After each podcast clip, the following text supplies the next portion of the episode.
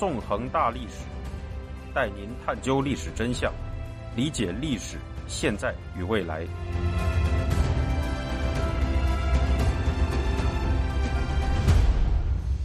大家好，欢迎大家收听《纵横大历史》，我是主持人孙成。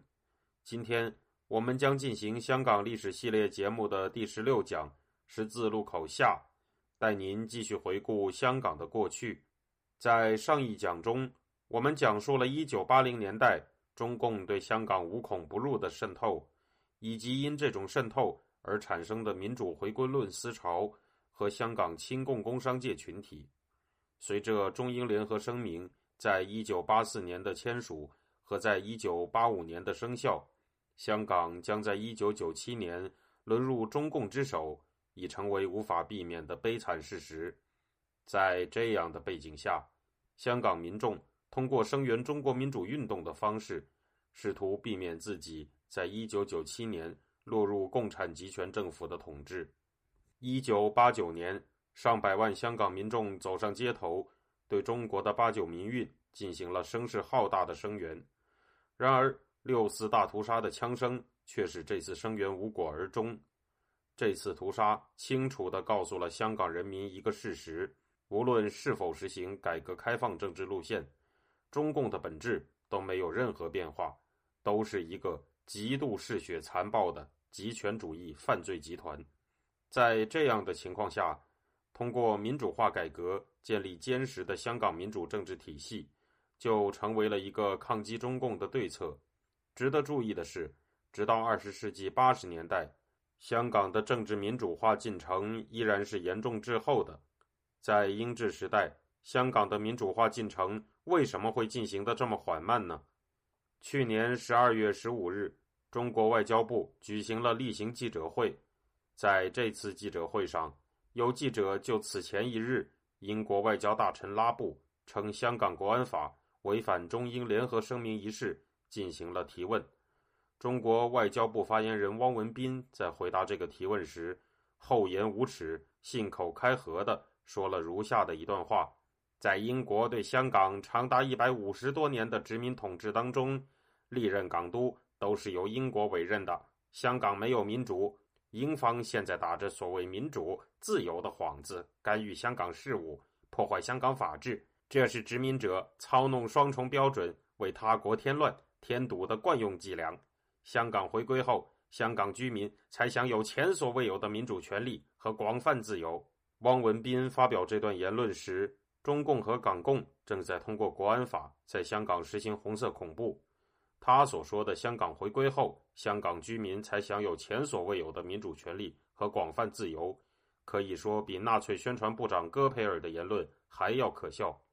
不过，王文斌这段言论中的一个论点还是值得探讨一下的：在英治时代，英国人真的不想给予香港民主吗？要回答这个问题。我们就要在历史中寻找答案了。要讲清楚这个问题，我们要首先将时间前移到二十世纪四十年代。如本系列的第八讲所述，在二战结束后，第二十一任港督杨慕琦曾计划进行民主改革和种族政治平权。尽管英国政府在一九四七年七月从原则上批准了这项计划，但该计划。却被政治立场相对保守的第二十二任港督葛量洪否决了。尽管如此，在二十世纪五十年代的英中交涉中，双方仍然谈到了在香港进行民主化改革的问题。根据英国在近年来解密的档案记载，一九五八年一月三十日，周恩来在会见英方访华人员时，曾经说出过这样一段话：“任何将香港编成自治领的行动。”中国均会视之为非常不友善的举动。中国希望现实香港的殖民地政治状态丝毫不变。在这一时期，美国政府曾向英方提议，应当在香港的新界建立一个自治政府，而这一提议碰触到了中方敏感的神经。一九六零年十月二十九日，中国华侨事务委员会主任廖承志在会见香港亲共工会代表时。说出了如下一段话：美帝国主义者将永远不会成功，但是若这个建议是由英方提出的，那就是另一回事了。到此非常时刻，我们将毫不犹豫采取积极行动，解放香港、九龙、新界。在中国当局如此气焰嚣张的威胁之下，英方不得不在香港民主化的问题上做出谨慎的考虑。中方心知肚明的一点是，如果英国在香港进行民主化改革，那么香港作为英国的殖民地，将会逐步建立起自治政府。最终则很可能走上独立自决的道路，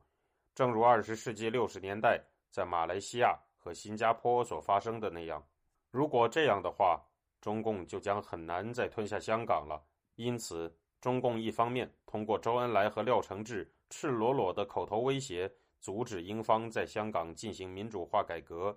一方面又在二十世纪七十年代在联合国上下其手，阻止香港人民获得自决权。在英方看来，香港是一处军事上不易防守的海滨区域，难以进行长期坚守。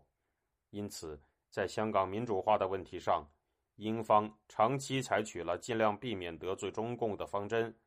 在二十世纪五十年代到七十年代间，英国高层一致认为，若英国让香港人普选自己的议会和政府，中国必定强烈不满，并导致中方提前占领香港。因此，直到二十世纪八十年代中期，香港政府的政治体制依然是由港督和行政高官裁断大事的行政主导。理论上，代表民意的立法局中没有由民众投票选出的代表，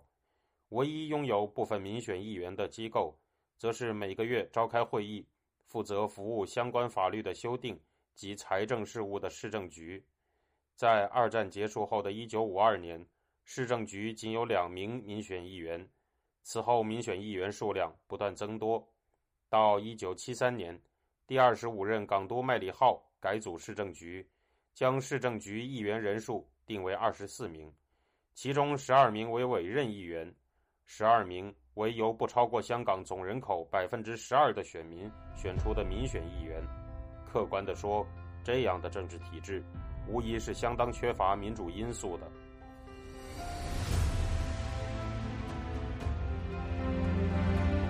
听众朋友，您现在收听的是自由亚洲电台《纵横大历史》栏目，我是主持人孙成。由于政治改革进程缓慢，直到一九八二年，香港政府才进行了民主化改革的下一步动作。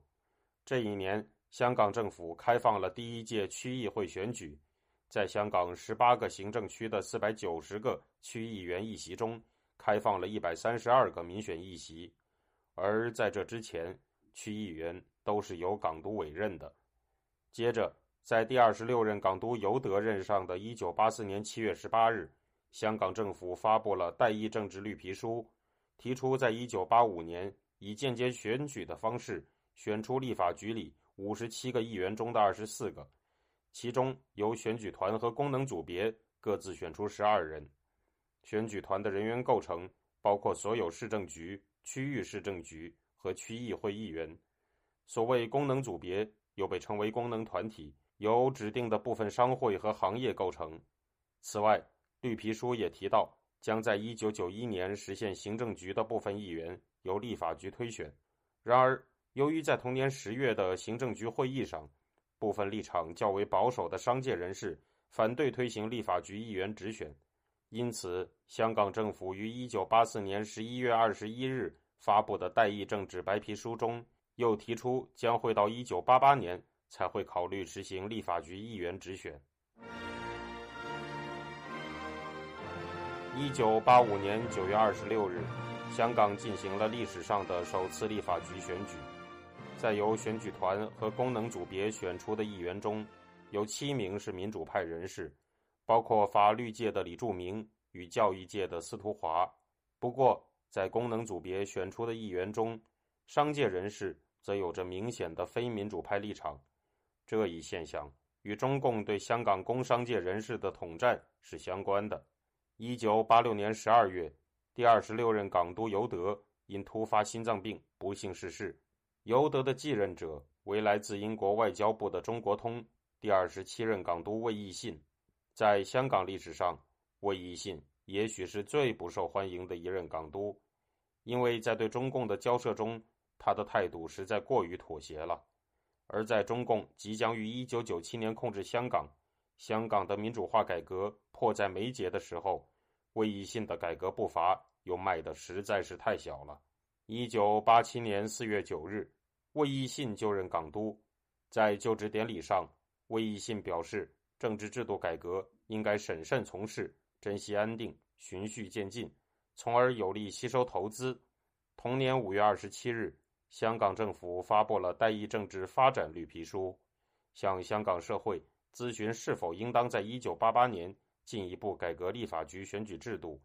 以及是否应该在那时在立法局中引入议员直选制度。这一制度改革被称为“八八直选”。民主派人士为此进行了四次具有公信力的民意调查，结果显示，有百分之四十五至百分之五十五的受访者支持“八八直选”。反对者则仅有百分之八至百分之十二。此外，上万名民众也于一九八七年九月底在维多利亚公园举行了争取“八八”直选集会。